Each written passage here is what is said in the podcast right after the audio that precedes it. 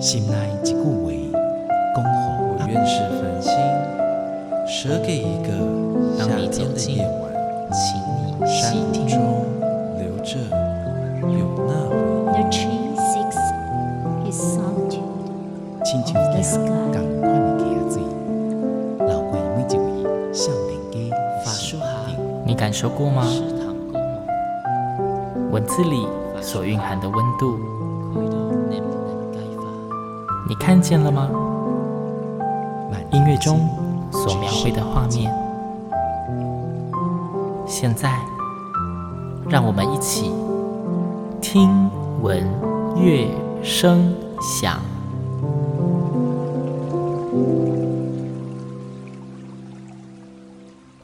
Hello，大家好，我是新阳，欢迎再次跟我一起听闻乐声响。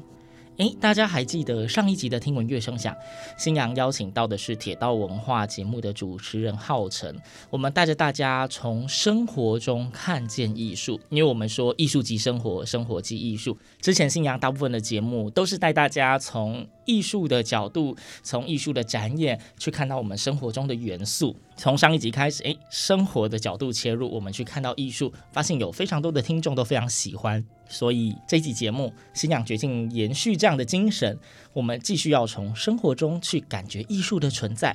今天这一集节目，新娘邀请到的来宾呢，呃，他是属于大家知道木头吧，对不对？我们知道木雕、木工，我们这一集就要从木头，然后带大家看见那个艺术的存在。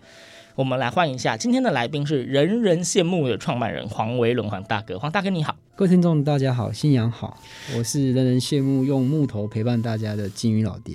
哎，金鱼老爹，对对对，哎，那在进入今天主题之前，我一定要先问，看我每次听到那种很特别的名字，都会想问，为什么叫金鱼老爹？你长得也不像金鱼啊。对对，因为金鱼老爹是，呃，我在做木工这个创作的时候呢，我一开始是做餐具，嗯，那在这个创作过程当中，我的太太就希望我可以创作一些属于自己风格的东西。她觉得餐具的话是很多木工手作者大家最通用的一个创作之一。嗯，啊，我听我太太这样讲之后，我就开始在工坊里面就是做一些木雕型的小东西，但那时候的技法没有到非常纯熟。嗯，我就只有做了一些动物造型的，呃，像是一些大象、小鸟、金鱼这样的公仔。嗯后来决定用金鱼做一个主打的时候，是因为呃，太太其实不是台湾人，她是来台湾交换学生，呃，遇到的一位女生，然后我们后来就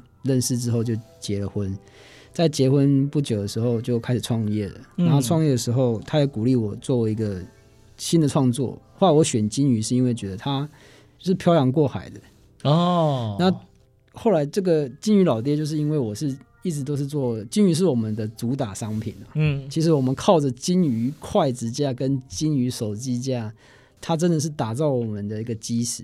所以每当在一些市集看到有金鱼的作品的时候，大家就会说：“哎，金鱼老爹又来了。” OK，那这时候久而久之，我们就自诩叫自己叫金鱼老爹，就是金鱼做多了之后就变金鱼老爹，因为生了太多小金鱼。没错 啊，其实它。金鱼这件事情呢，它有个故事。那时候做完金鱼的时候，我就很开心，拿去给我太太看，说：“哎、欸，你看我这个作品怎么样？”但其实那个第一组金鱼我们还有留着，哦，我们没有卖掉，就留着给自己，就是当纪念品。嗯，然后我就给我太太看，然后太太看到这个金鱼的筷子架，她当下就说：“哎、欸，我们叫它漂洋过海来看你。”哦，因为娃娃有唱过这首歌，没错。然后那时候我去大陆去公证的时候，其实也是真的是存了半年的积蓄，嗯哼哼，漂洋过海去。我们要首先要先去大陆那边公证，嗯，那也是有有那个符合那个故事，嗯，然后后来我是跟他说，这个漂洋过海来看你这个名字有点太长，所以我们就把它取名叫做今生今世，用金鱼的金，对，但刚好好像台湾有个有一本书的作者也是用这个书用这个名字当书名，但是刚好我因为我没有看过那本书，我是因为遇到他的朋友跟我讲。所以我才知道说，哎、欸，台湾也有一本书叫《今生今世》。嗯，那因为我们的作品是金鱼，它的曲线其实是两个拼在一起的时候，肚子跟肚子贴在一起，它会变成一个爱心。嗯哼哼哼哼，那就可以想象，可以符合他的一个意向，跟我跟我太太的感情。所以我都跟他说，这个作品其实是跟我太太的定情作品，也算是我们第二个小孩吧。就是因为第一个小孩是这个品牌，嗯，然后第二个小孩就是他。那大家不要记错，品牌名称不叫金鱼老爹，品牌名称叫人人羡慕。对，没错。第一个人是一个木，在一个人类的人，两个靠在一起叫做人，人那个字念人。对，它是古字，因为这个字的话是我太太。其实我都跟朋友说，人人是我太太，羡慕是我。哦、嗯，因为我们原本的品牌叫人人设计，嗯，啊，这个人人是太太取的，嗯哼，他的他想要表达这个意思是说。人，因为是木字旁的人，这个念人，它是古字，嗯、在康熙字典第二页可以找到这个字的注解。嗯，然后你去看这个字的时候，它就是一个组成，就是一个木再一个人，有点像是我们现在休息的休，嗯，也是人字旁，木木在旁边，这是倒过来，倒过来。其实它好像在古代的意思，我们只有看到个篇幅，但出处我忘记了。它是说仁者，屋上贤也，一个人在屋子上面和某个地方休息，嗯、就有点像是一个人靠着木头的感觉。跟我们休息的休息有点像，那我们找这个字，我太太意思是说，这个可以代表是因为是人人嘛，它就变三者的关系。嗯，一个就是哎木作者，然后跟材料，还有跟使用者，这是三角关系。然后这是太太一开始取这个名字的用意，她想要去形容一个关系，就是三者的关系。然后羡慕后来是我家的。嗯，但羡慕的部分是请教个老师。原本我是想要用贡献的献，嗯，然后他觉得这个贡献的献好像是无偿提供，他觉得不好。然后他后来他就呃跟我建议说，你可以用呃羡慕的羡。一般我们想得到的那个羡慕的羡。对对对，我好羡慕你，因为羡慕你这个羡呢，它是一个好感的动词。嗯，我要对你有好感，我才能去羡慕你。对，所以我们组合在一起，就是创作者与使用者一起喜爱像木头木头。嗯，是这个过程很有意义，是是是，是。对，那什么时候开始喜欢对木头动手动脚？据我长辈的形容，据说是三岁的时候我就很喜欢玩乐高。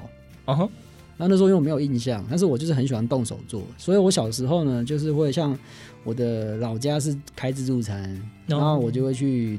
应该算偷拿了，就偷，我就就拿了一把筷子回房间削成薄片做小木屋哦。所以小时候就是有，我会喜欢手艺品，本来就已经有这样的兴趣了。对对对，啊，长辈当然是对这东西也比较，因为我们比较偏就是乡村，所以大家对这种手工艺就觉得说，哎、欸，这个就五康某顺啊，做这个干什么？就是意思是说，他因为可能大家就对这个东西不知道未来可以做什么。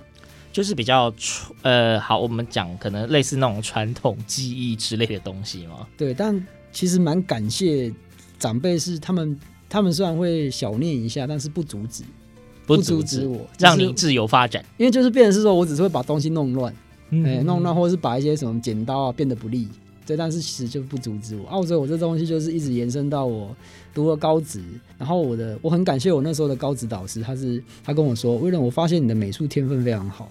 你要不要跨考别的类群？然后我就说哦，好啊，我想要跨考，我想考设计的。听说科技大学有设计相关科系嘛，嗯嗯嗯。然后我就从电子科跨考工业设计科，哦，是这样子才跨上设计，就是真的是预，就是开始从原本的懵懂，然后就确定说，在高职那一年，我第一次考试没有考上，但是我又很坚持说我要重考一年，我就要考上我的大学。我大学是读屏东科技大学。木材科学与设计系，就这个科系了，嗯、就已经是跟木材已经结下梁子。哦，结下梁子是是这样用的吗？结下缘分吧。有有有，因为其实大家都是对着，就大家都在这，就是跟他是又爱又恨。OK OK，对对对，结下梁子这个用法不太对吧？没有，就是又爱又恨。对对对。OK，好，我们刚刚这一小段就是聊了一下 黄维龙黄大哥他怎么开始喜欢，就是接触这个木头，到他诞生出了他们的品牌。但这一段节目一样，新阳照惯例要先分享一段音乐哦，所以新阳呢先选播一段我觉得非常好听的音乐。那至于是什么曲名呢，以及什么版本呢，之后再跟大家做解说。先来听音乐吧。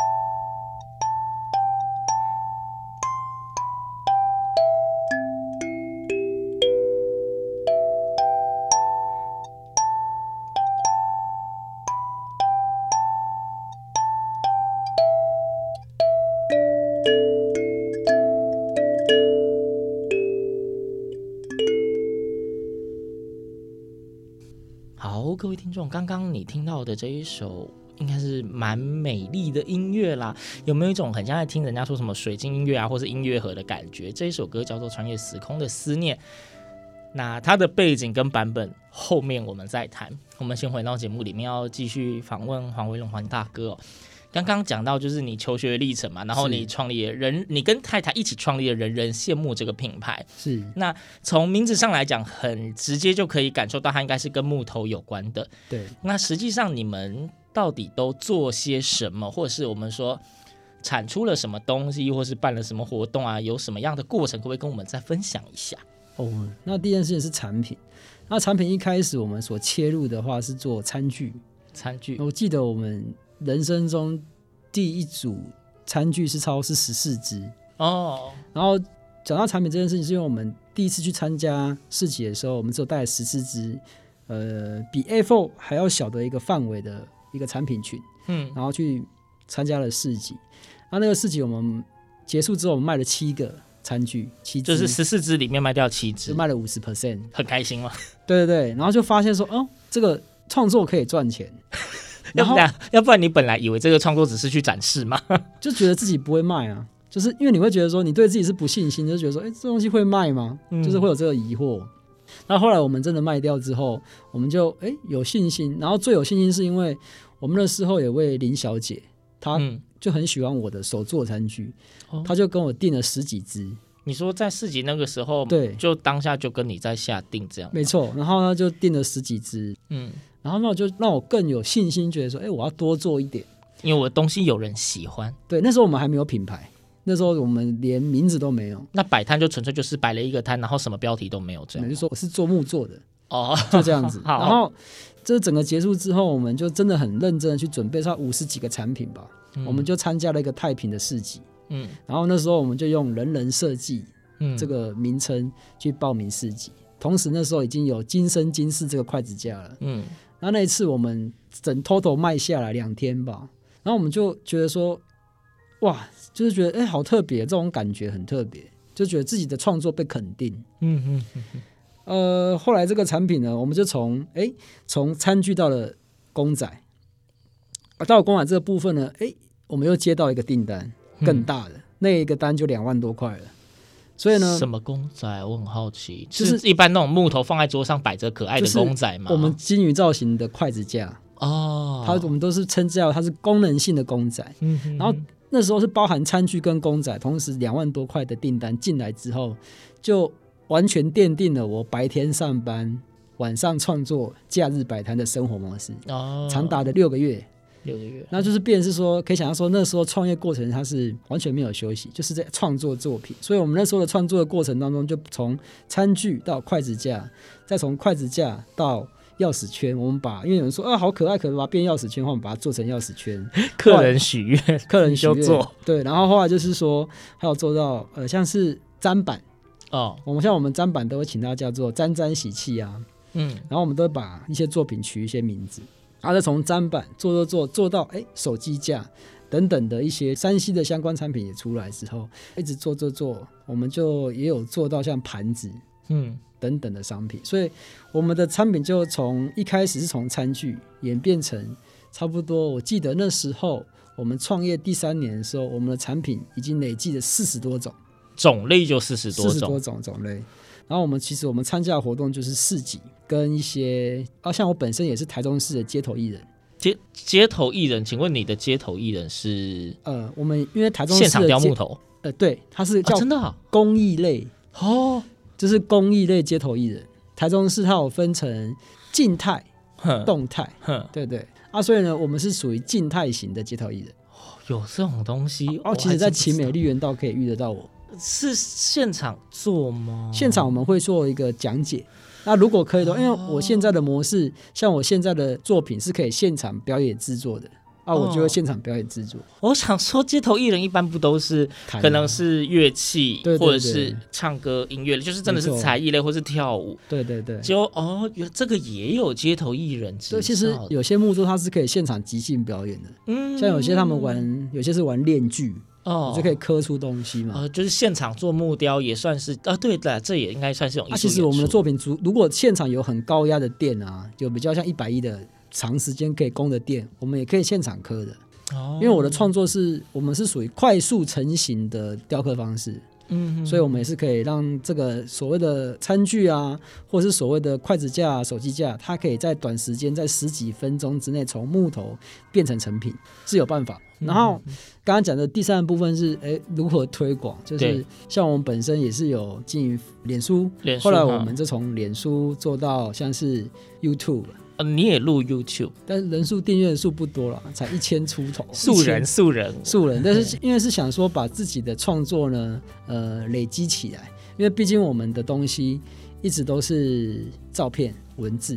通常木雕类的东西，图像就是直接呈现一个完成的作品是比较常见的方式。没错，所以像它的整个呈现的感觉呢，就会比较没有互动性，比较单一啊。对对，其实我就一直觉得说，哎，我发现其实我有个感觉，就是说那时候我们在推广，我们其实也有在线上平台拼购推广。嗯，亏嘛，这个属于线上下单的平台。对，都是做设计品牌的。我们自己有做官网啊，所以呢，我们在做官网的时候，我们都会发现说，哎，为什么我们像这些餐具啊、筷子架啊，它很难推得动？嗯，因为它没办法说故事。哦，只看到图片的情况下，它是没办法说故事的，所以就会让我们觉得我在现场讲很厉害，因为你可以讲啊。对对对，而且我会把每一个木材都取名字，木材还是产品？木材。木材本身吗？然后产品也可以取名字，产品可以取名字，我可以想象。但是木材，我们木头不就是固定的名字吗？用作白话就是白话，红檀就是红檀。那你要取什么名字？像我们的木材有十二种，然后举几种好了。呃，有一种叫光蜡木，台湾有另外一个名称叫做酸木。嗯，我不是说这叫情感酸柱。嗯、然后桃花心木就帮你招桃花，然后胡桃木，美洲胡桃，就是、嗯、呃祝你打牌胡牌。然后像红酸枝就是呃宏图大展，黄铁刀飞黄腾达，就是帮他们取个艺名的意思，类似就是说让他就觉得好像哎木头大家会用另外一种诙谐或者是好笑的方式去记住它，让他跟自己的生活或者是心灵上有另外一个层次的连接。没错，就是说哎像我们的有有一个木材叫做缅甸柚木。我就说这叫左右逢源，嗯、就是祝你事业情感两得意。哦、啊，很多朋友听到就说：“哎、欸，就这个，我要拿这个去送我朋友，因为他刚刚创业，哦、他还希望说，那他的工作能兼顾，然后感情也不疏忽，嗯、对他就会有这个祝福。那、啊、其实我是蛮喜欢这种祝福的话语，像我们现在是用广播呃的录音的一个讯息，但是像。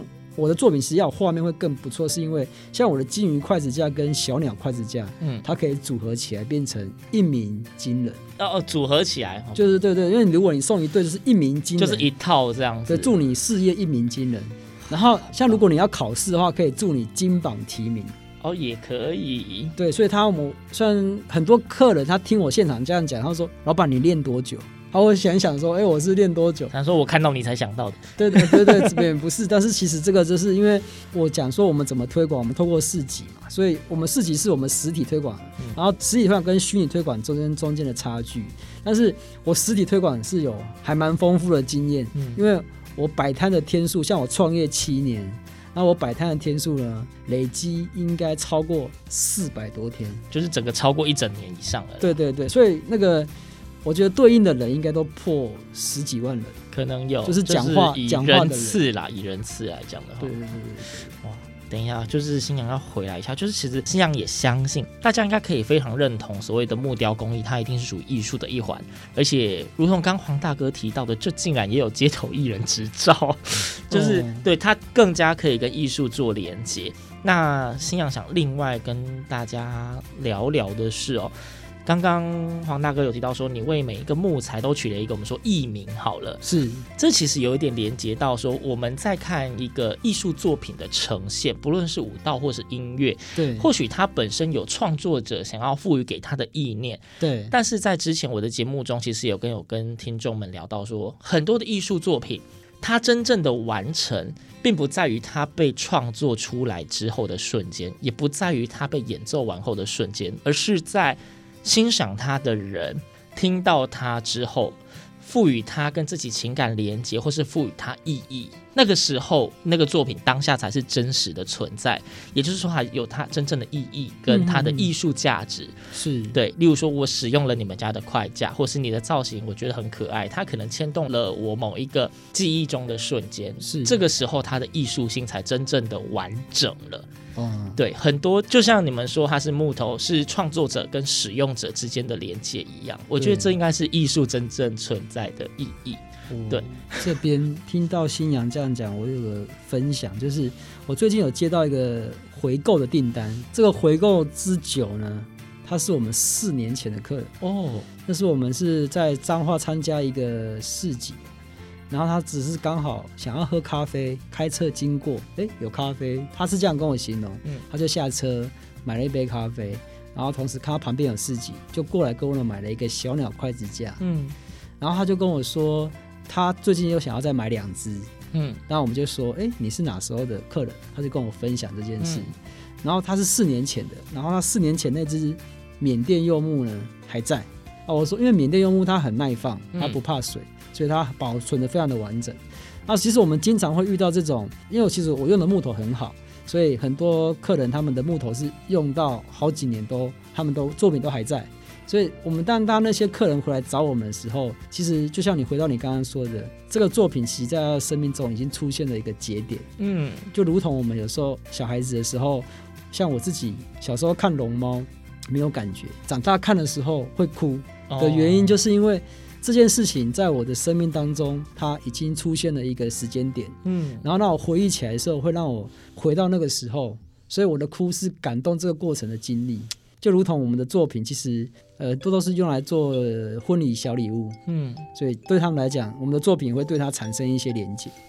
刚刚既然黄大哥提到了龙猫，那新阳就先为大家选播一首一样好听的龙猫，听完之后我们再继续聊吧。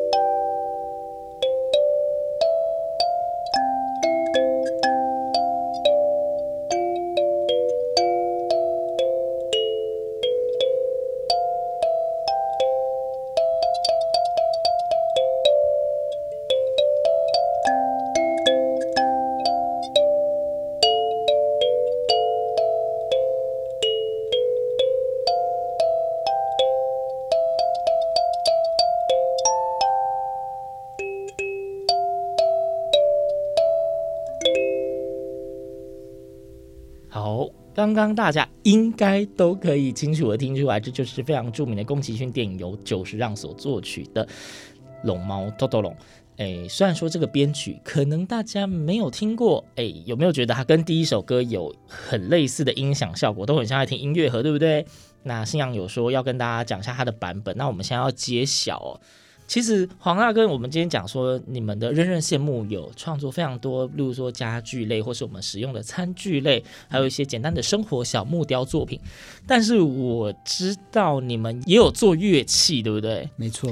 刚刚大家所听到的两首歌曲，其实都是黄大哥在现场用他们自己做的乐器所弹奏出来的。那黄大哥应该跟大家介绍一下这个乐器吧？哦，这个乐器呢，它叫做卡林巴母子琴。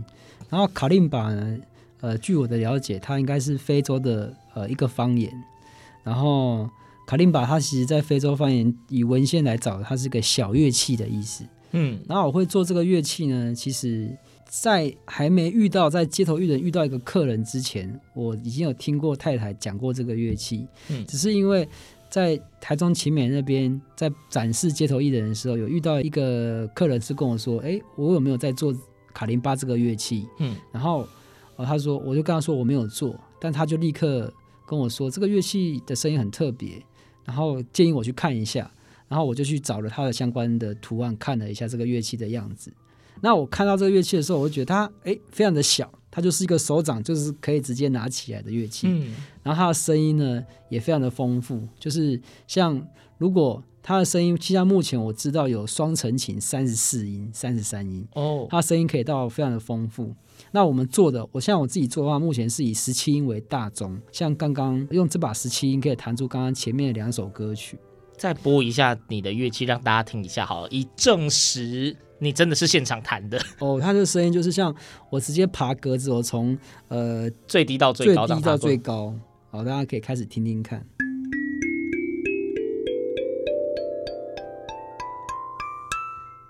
对，那这个声音它就是因为它是金属的簧片发声，所以它非常的声音非常的纯净，就像音乐盒一样干净疗愈。嗯，那这个乐器它源自于非洲。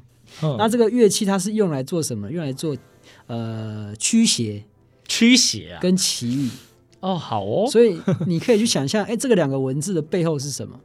就是它是哎，因为你有恐慌嘛，嗯，你缺水会担忧，你为什么要驱邪？因为你被吓到，嗯，所以这个乐器它有特色，它会让你凝神，它的声音那种簧片震动的那种声音，我觉得蛮温暖的。对，这个乐器，它是会让你觉得心情放松。嗯，呵呵呵呵呵。那所以它像这个乐器呢，它你你在弹的时候，我个人呢不敢说它有疗愈的，呃，就是疗呃治疗的功能。但是像我本身，我都是在深深夜主琴调音。嗯，然后因为我们调音完之后，我们就会呃先来一首歌，嗯，试播一下，试播一下，看感觉怎样？有弹音，有调音，有弹过琴，其实有时候蛮好睡的。因为他据我一些客户，他们是心理治疗师，他就说，因为这个东西，这个声音呢，它会让你专注，对，让你不要分心，那其实它就让你心情整个会放松下来。那我是觉得，那就跟诶一开始文献找的说啊，驱邪跟祈雨是有是有它的关联的，异曲同工之妙，就是它是有一个背景，有个画面存在的。所以，从我们专做木工的街头艺人，现在进到这个音乐的世界，跟我们的说艺术文化也有更强烈的连结。没错，没错。对啊，你们现在做琴这样做多久？大概三年。哦，三年，已经第三年。从你第一把出现到现在，已经做了三年。对对对。那有自己有觉得，哎，在造型或者什么，有自己觉得越做越厉害啊，还是越做越精致之类的吗？哦，这这个确实是一个很蛮蛮特别的过程，因为我刚刚说到，我是因为那个客人加深我想要做这件事情的动机，嗯，而且加上我是木工背景，所以我在碰到这个乐器的时候，就有一股骄傲，就觉得说，哎，就不过是个盒子嘛。哎呀，欸、就把盒子做出来，然后钢片上上去，呃，就有声音了。然后一做完之后呢，发现根本就是一股灾难，一股灾难吗？对，因为为什么呢？就是因为它的高音，就是像你现在各位听众你所听到这个声音，两点咪跟两点 re，然后这两个声音它很特别的地方是，它不是百分之百可以成功的声音。怎么说？因为这款乐器，因为它是簧片。那簧片的部分呢，它会有个共振的需求，所以如果你今天你的琴的身体下面没有做的很坚固的话，你的如果它是有弹性的话，嗯，你的钢片一弹下去，它会马上被震动，这个力量会被吸收掉，嗯，这时候你就会听到像这样子的声音，哦，会发不出声音来，就闷音锁住了，嗯，然后。我们在这件事情上，我们总共在这个创作过程当中，在这件事情上花了两年的时间，两年才克服。就是说，对，没错，而且是失败了将近快要十好几十台琴，嗯，的数量去找到去调整它的比例，然后后来找到一个哎成功率极高的比例，然后去开始大量去做它。成功率极高，意思是即便现在您现在一直在做卡林巴琴，还是偶尔会有失败吗？嗯没有哦，已经已经成功率是百分之百了。因为我的夹琴方式是自己手夹哦，我是用夹具一把一把慢慢夹，所以呢，它的夹持的力道每个点，你可以想象说，一把小小的一个宽十四公分、高十八公分、厚度差不多三点五公分的一个琴身啊，我们会将近会用十把细型夹去加压。所以便是说它的方方面面的加压程度都非常的到位。这真的是一把纯手工制作的乐器，呃、可以这么说的。也可以说它主要都是靠夹具去加压它，让它的胶合变得完美。呃、因为像我们都说夹东西就是要天衣无缝，所以其实因为各位听众可能呃之后你可以去看一下这个画面，是我们的琴啊，虽然这样看起来好像是一体成型，但其实它是透过六片木头组夹合而成。哦，它是用六个木头就是夹成一个箱子的一个形状，嗯、所以它是需要花很多的时间去做这个夹持的功能。那最主要是里面的比例，因为那比例那个比例就是木头的厚度啊，它影响到我刚刚所提到的高音它能不能出来。所以你刚刚回到说是不是做越精致？当然，因为我们的琴声其实最关键在乡琴。因为我记得那时候我在做琴的时候，我在这个高音发不出来这件事情上是吃了很大的亏，而且呃，你可以想象吗？我可以做琴做到哭出来，做到哭哦。嗯，你白天的时候你做二十把琴，你晚上试的时候成功率就只有到四成六成的时候，哦，几乎全部的伙伴都是，就是全部的，应该是说你全部的孩子都是 NG 品。的时候你会很挫折，那些 NG 品还有补救的机会吗？哎、欸，其实站在我做琴的经验上是救得回来的。哦，那就好。对对对，就是说我都把他们留着，只是找时间之后有机会再把他们全部都整理好就好了。因为我们有抓出它为什么会被锁掉的问题。对对对。嗯、你现在既然从木工进展到已经开始又做了这个卡里巴琴的乐器，然后刚刚大家也都听到你两段的演奏是。代表你现在是有很认真的在练习这个乐器喽？还是其实你们有什么教学，就教大家做琴，还是教大家弹琴的课程之类的东西吗？呃，都有两件事情，就是第一是教大家制琴，像我呃有教大家如何从琴身组装钢片这个课程，就是琴身是已经现成的，钢片是现成的，怎么把它们组起来这样？没错，然后再教你调音，嗯，弹奏。那弹奏的部分，我们现在是想要用 YouTube 去做呈现哦，因为像其实。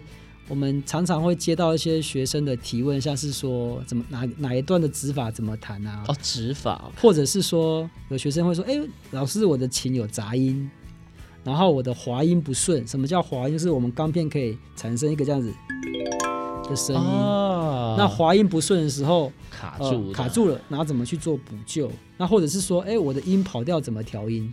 所以我们是想说把这些全部的资讯呢变成线上化资讯，那就会。可以让大家说，哎、欸，大家只要上我主琴的课，然后再看我的 YouTube，哎、欸，你就可以自己学怎么弹卡林巴拇指琴。OK，各位听众，我们今天呢邀请到人人羡慕的创办人黄伟仁黄大哥，我们从他的过去是谈到了他的现在，没错，都开始在做乐器了呢。那最后的最后，想请问这个人人羡慕的品牌，对他的未来有什么想法吗？未来哦。有没有想要在做什么啊？什么？因为像塔林巴拇指琴，应该不会是你最后一步吧？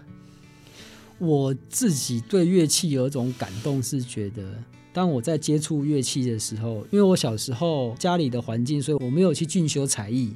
我是到了高中，因为读的是夜校，刚好有管乐社，才接触了音乐，所以我是很晚接触音乐的。然后音乐这件事情，在我生命当中就是一直陪伴我，不管我快乐，不管我悲伤，它都陪伴我。然后我很开心，是因为我现在可以让它变成我事业的一部分。我在做乐器，然后我在接触乐器的时候，其实我的想要强调的是，不管是只要发出声音叫发声器，能弹出旋律叫乐器。嗯，然后这个乐器呢，它是可以陪伴你度过很特别的时间。我对于它的画面是，它是我的起点，但它绝对不会是我的终点。它只是让我去做创作更多乐器的开始，创作更多乐器。对对，像我最近就想要开始做里拉琴。哦，它是一种很古代的一种弦乐，它是据说啊是人类史上第一把弦乐器，Okay. 所以所有的弦乐都是它的孩子。嗯，那我先做这个东西，然后未来的话搭配我们现在的工，我们的工呃应该说我们的工艺，我们的技艺一直在增进，所以未来应该也可以挑战像是乌克丽丽跟吉他。嗯，其实我对我自己的未来的发展，是我最终是想要做乐器之王钢琴。OK，所以你的终，你目前能够想到的终极目标是想要做一台钢琴出来。对，自己真的是想做钢琴，因为我其实也，我会，我会跟我老婆说，我可以去学钢琴。OK，我其实是看一些，因为其实我有时候会去看一些表演，然后我会觉得说，像他们在演奏这个乐器的时候，他们那个呃，就是挥汗如雨那种热情，会让你觉得说，如果他手下那一把是我做的，嗯。我是让他可以去表演出他那个绽放他热情，我觉得那是个非常荣耀的事情，与有荣焉呐。对，我记得好像曾经有看过一篇文章，是说，呃，贝多芬他曾经去反映跟那个制钢琴的制琴师说，你们的钢琴要做的坚固一点，不然当我的力道，因为他有时候在弹的会几乎会把里面的结构弹到坏掉，哦，就可能音就会不对了。然后所以我就想说，诶，我没有机会可以打造出这种乐器出来，然后让。弹奏的人不只只是说去弹这个乐器，是几乎是把他的身体跟灵魂都合在一起。嗯、但听的那个声音的朋友呢，他是会灵魂会被撞击到的。对，就我相信，就是我们一个目标要达到，一定是要有足够的热情跟想法，然后另外还要有一些大家给的一些呃。旁边的人给予一些压力，推着你前进。所以，星洋在这里邀请各位听众们，欢迎大家去搜寻“人人羡慕”，去上面盯着他，每一个月就问说你到底什么时候才要做钢琴，给他一点压力。对对对对，想说就是可以大家一起去关心一下这个很用心一直在前进的品牌。哎，或许他们家的产品也会有增添你生活中不一样的光彩。是是是，对。今天我们再次感谢。人人羡慕的创办人黄威龙黄大哥到节目中分享，从品牌创立之前到开始品牌创立及你们对木头、对木工的想法跟热情，那也很期待你们未来会推出。钢琴吗？对，很期待你之后的还有很多新的不同的创作跟发想。是，那这集节目最后，新阳再次跟大家强调一下哦，之前我们都是从艺术角度切入看生活，那像这一集，我们从生活中的小物件，我们从人人羡慕黄大哥的分享中，可以看到，不管是他帮木材取艺名，或者是他开始对于。呃，这个跟木头之间的互动有更多的想法，对一个作品的外形的改变，对一个作品更精致化的呈现，这其实都有非常多我们所谓艺术文化的色彩在里面。包括卡林巴琴，或许你因为要做它，你需要去找它的资料，你会发现它哦是非洲那一边的，它原本的用法是什么？它其实跟人的生活中有很多的连接，甚至它本身就富含了一整个地区或一整个国度的文化色彩。这再次的证明，生活跟艺术应该是分不开的。没错，对，那非常非常感谢今天黄大哥的分享。节目的最后，一样是以一段音乐作结，一样是由黄维伦大哥用他的卡林巴拇指琴为大家演奏的《大鱼海棠》。是是，那谢谢黄大哥，谢谢谢谢新娘。听闻乐声响，我们下周同一时间空中再会，拜拜，拜拜。